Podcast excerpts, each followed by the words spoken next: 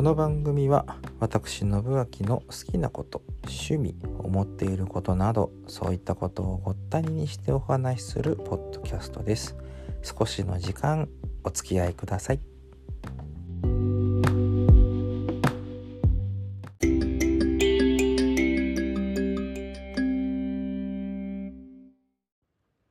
先日ね8月28日に、うんと、コミュニティ FM 札幌村ラジオというところで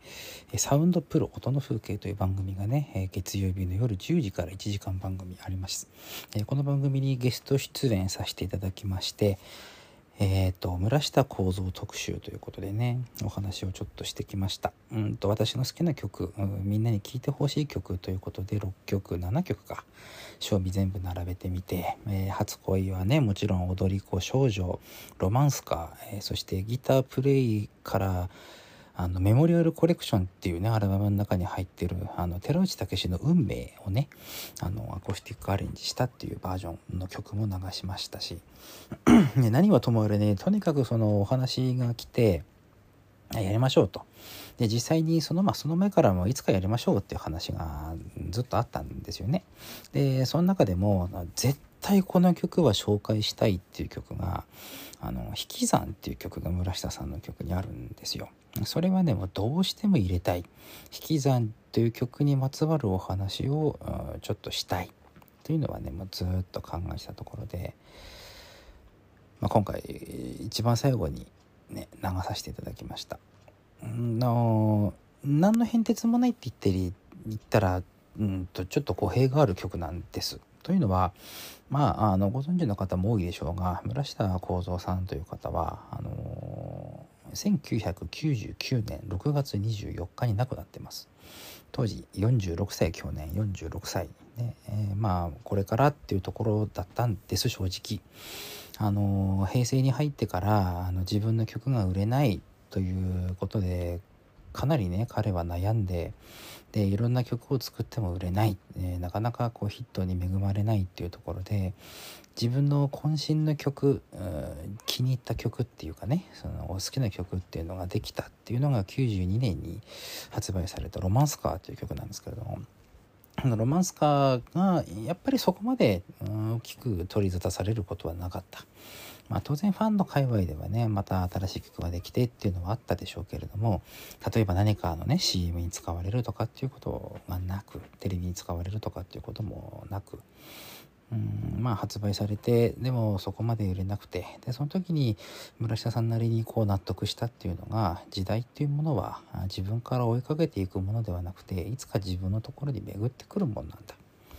飾らない変わらない僕の人生僕の歌っていう標語がかつてね漢方の宿小樽で行われた写真展に飾ってありました。でまあそういう境地の中ででもテレビとかにねそれからちょいちょい出始めるんですよ「初恋」っていう曲が取りまあ取り沙汰されてというかそのメディアにこう引っかかるようになってね。でいろんなあと「夜も引っ張れ」が一番有名かな。あのグッチ雄三と2人でギター弾いたりとかこうなんかいろいろ遊んでる映像っていうのがどうやらあったらしいですねその当時はね。あの元冬木さんとかとこうやってる映像っていうのはね関口宏の「びっくりトーク」っていう番組ねそういう映像は YouTube なんか見てるとこうちょいちょい流れてくるっていうかね出てくるもんですけれども、うんまあ、そういうのがあったぞということで、うん、出てき出てきたんだけれども99年にね6月20日に倒れて4日後に亡くなってしまった。大変残念なお話ですね。今考えてみるとねやっぱりね。あの今考えなくてもそうか。でその中でですよ。一番最後ちょうどその99年がね、まあ、えっと1980年デビューなんで99年が20周年の年だったんですよね。で記念アルバムを作ろうということで「同窓会」っていうアルバムができたんですけれどもそのトラック17曲あって17曲目が初恋でしまってるんですけれども16曲目っていうのがまあいわばそのアルバムの一番最後の曲にもなるようなイメージ的にはね、うん、曲で。でそれがね「引き算」という曲なんですよ。でこの「引き算」という曲はまあちょっとさらっとさらっとじゃないちょっとかいつまんでいやそこまでじゃないもうちょっと真面目に話すか。あの「引き算」という曲はその村下さんが生前いろいろとこうレコーディングしてきた中であの一番最後にレコーディングした曲だっていうことなんですよね。亡くなるちょっと前だと聞いてますが。で、まあ、この曲の歌詞っていうのが大変印象的なんですよね。新しい朝が来るたびに生まれたての風が吹くいつまでも変わらぬものが心の奥にとかねでサビの一番最後が「儚きは生きること愛しさは生きること」という歌詞でしまっている。亡くなる直前の人がこんな歌詞を書くんかというような私は気がします。もちろん自分でねその自殺をしてとか意図して亡くなるように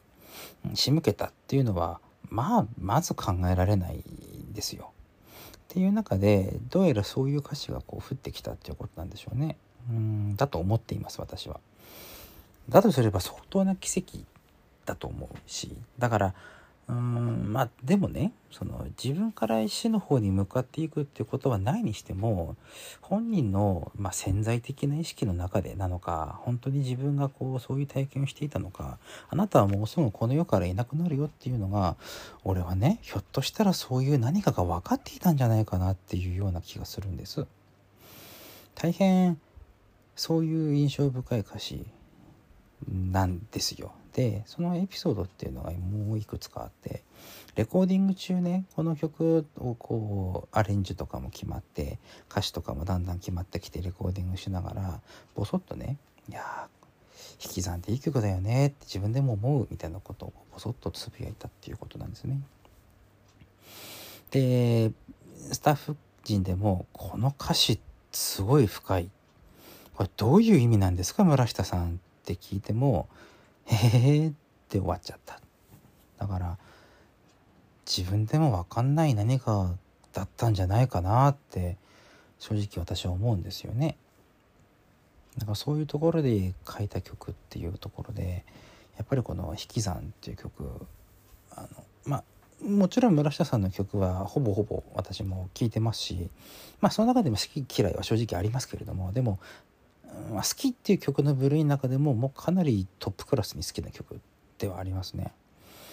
だから自分で演奏する機会も正直多い曲ではあります。まあ、長くないっていうのもねあるんですけれども。改めてこうそういう話をまとめてみると、うん、不思議な曲だよなっていうのは正直思うところではありますね。うんアレンジもいいんですよ。あのガットギターハーモニカにベースと、まあ、簡単なパーカッションぐらいで済んでる。本当にこうシンプルイズベストな編曲でで長さも3分半前後ぐらいでそんなに長くなくてねなんかさらっと聴くにはちょうどいい曲なんですけれども。うん。なんかね考えさせられるなっていうのが正直なところな曲ではありますね。うん。まあ、そんな引き算から見る村下構造についてというところでね。まあね。やっぱり村下さん私は7回忌の時に知ったんですけれどもねもっと曲作ってほしかったなっていうのは正直思うところではありますね。うん。まあここからはちょっと心象に浸りそうなんで一旦この辺で区切りますか。はい、えー、引き算と村下幸三さんということでね今日はそんなお話をしてまいりました。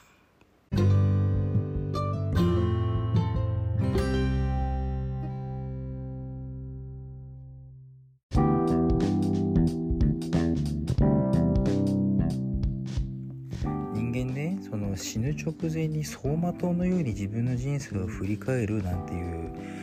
まあある意味言い伝えじみた何かを聞いたことがありますけれどもまあそんなようなことなのかなって思わざるを得ない、うん、っていうのがこうなんか正直な感想だったりしますよね。あのー、まあ、というわけで、え、3分少々の曲「引き算」という曲なんですけれどもこれまあこちらの方に、あのー、まあ、村下さんのその何て言うんだろうな死生観じゃないけれどもそういったものが全部こう詰め込まれているような気がいたします。うん、好きな曲です。もし、あの、YouTube とかでね、もし、あの、聴く機会が、というか、探してみてください。ぜひ、この曲を。で、聴いてみてください。あ、こういう曲があったんだな。もう、それだけでも全然構いませんから。あ、村下幸三っていう人はこういう曲を書いたんだ。ふーんと。うん。まあ、それぐらいの問題は全く構わないのでね。うん、思っていただけると、まあなんかこう村下幸三ファン冥利に尽きると言いますか何と言いますか、うん、なんかそんなような気がいたしますはいはい。ではね、えっ、ー、と、今回はこんな感じでお話をさせていただきまして、100回を超えましたが何一つ変わらず今後もやってまいりますのでよろしくお願いいたします。それでは。